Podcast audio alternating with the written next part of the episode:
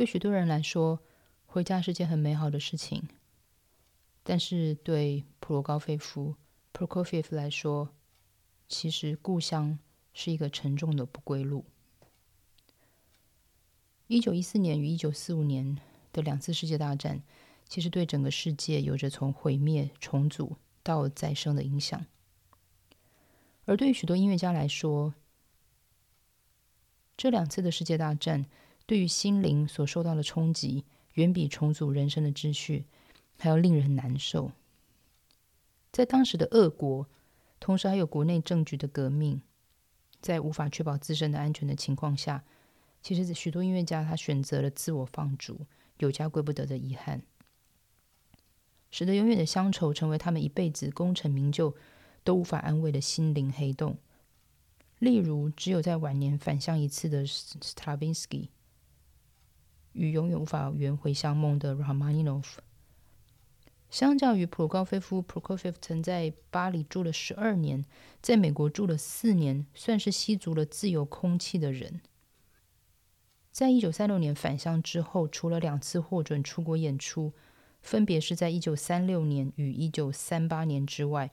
这最后的十七年，他逐渐的从似乎闻得到自由的窗口，一步步的进入史达林大整肃的政治恐惧中。其实很多时候，我们其实并不理解。在当时，到底是什么样子的一个情形，会让 Prokofiev 兴起了？就是从西方所谓的自由的世界，然后回到祖国。我相信每个人对于家都有一个盼望，对于所谓的回归祖国都有一个盼望。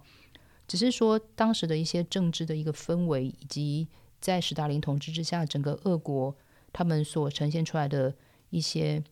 不民主，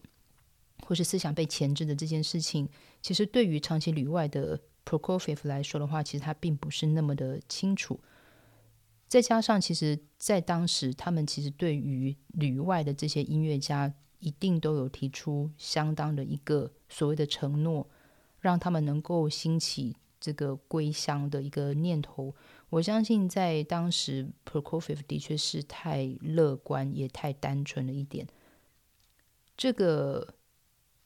让他的人生在归乡之后，一步步进入史达林大整肃的政治恐惧中。而因为他的个性其实跟他创作理念其实还蛮像的，就是他有一个直来直往的个性，跟不兼容于官僚体制的一个单纯。这些东西都让他在这个共产制度所统治下的恶国，带领着他的人生往悲惨的尽头走去。如果 Prokofiev 能够知道这样子的结局，是不是愿意会用晚年的乡愁？来换取自由的代价，我们真的不知道。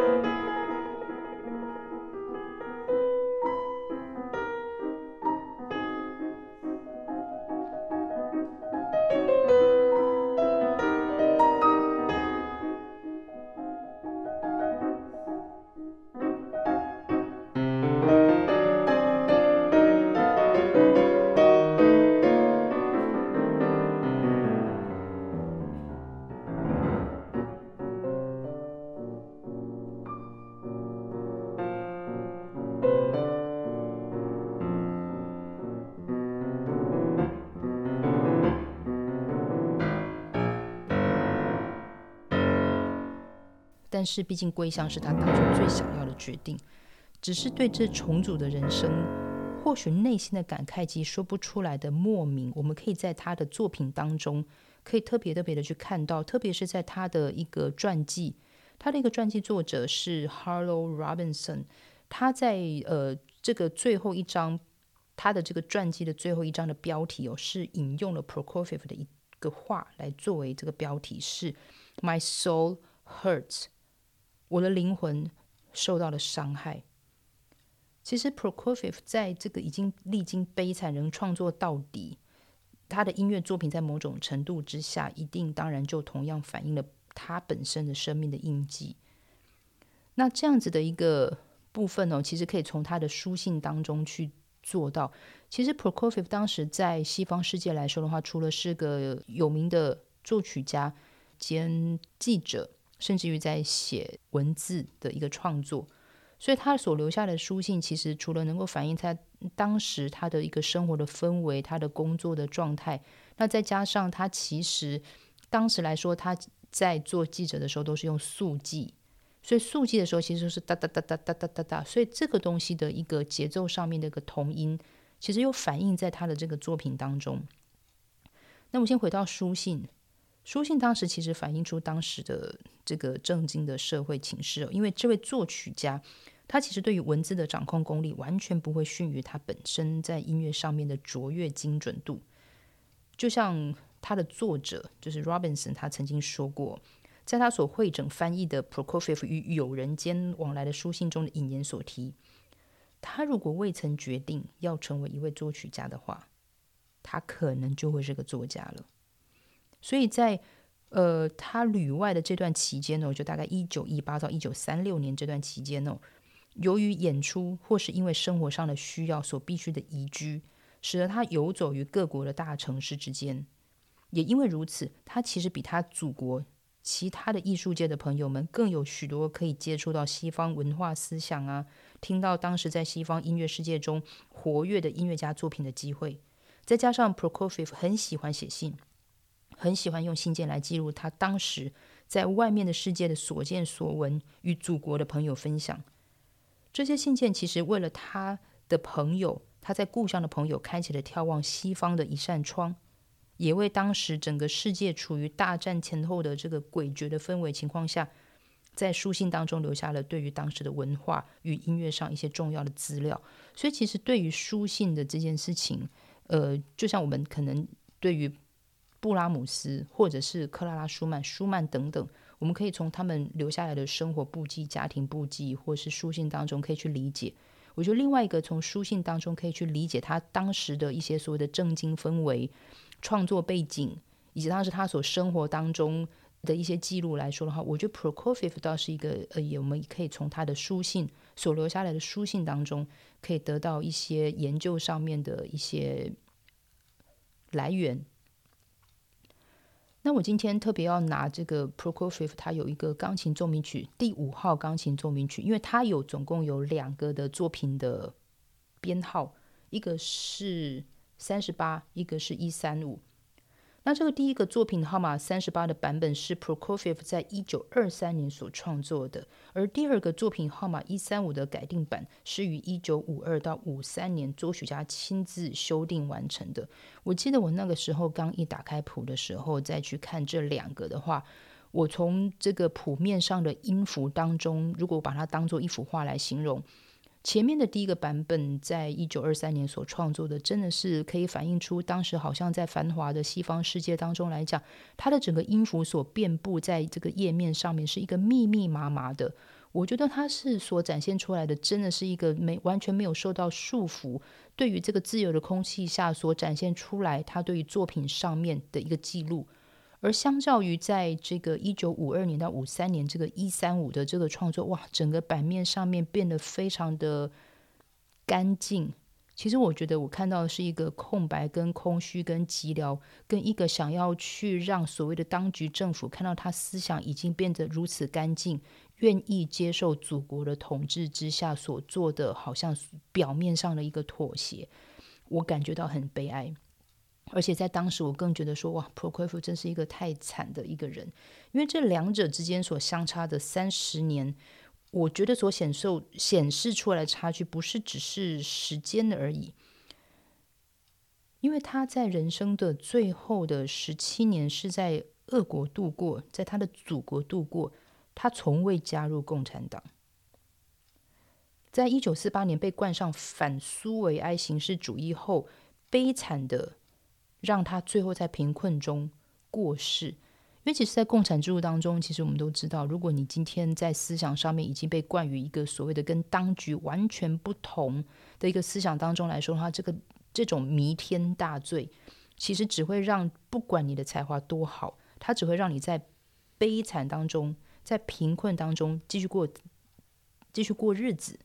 相较他前半生悠游于西欧现代主义中，这首横跨他生命中两个不同世界的曲子，在他改定后调整技巧上繁复的一面，而用更加单纯的线条塑化了很多 Prokofiev 善用所谓冲击的声响。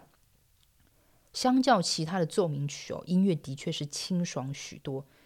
所以有一些时候我们在看这些作品，或者是在看关于这首的一些。演奏方面的作品书籍的时候，总是会提到，就是他音乐中其实还蛮多有讽刺性、反讽性的一些特质。所以我觉得，在特别是在那个第二乐章，我其实有很深的感觉，因为很多时候重复的和弦仿佛是 Prokofiev 在嘲弄的笑声。其实我有时候在谈谈，我就想说，他到底是在嘲弄自己的命运，还是在嘲弄自己的时代？是不是在嘲笑我怎么会去做了一个这么笨的决定？好好的在自由的时代不留着，我回家干什么？我回家把我的思想都交给了当局，而我真的把思想交给了当局了吗？还是我其实只是为了要为自己找一个？安全的一个方块，我其实只是想要为自己留一个安全的地方，所以我尽量尽可能的简化谱面上面的这些所谓的他们灌在我身上关于反苏维埃的这种形式主义。所以，我如果引用 Prokofiev 的传记作者 Robinson 在他著作的两本书的引言中，还都有提到一段描写，就是有关他所观察 Prokofiev 的讽刺性的一生。他这个引用是这么说的：对意识形态冷感，而政治方面又单纯天真，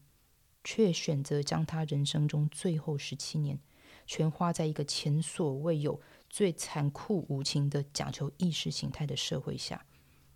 而非常讽刺的是，而非常讽刺的是，一九五三年三月五日，Prokofiev 逝世。与史达林去世的日子是同一天，我真心觉得真的是太惨了。我是徐佳琪，这里是播客花生，下次见。播客花生是由两厅院赞助播出，NTC 是 To Go 特别企划。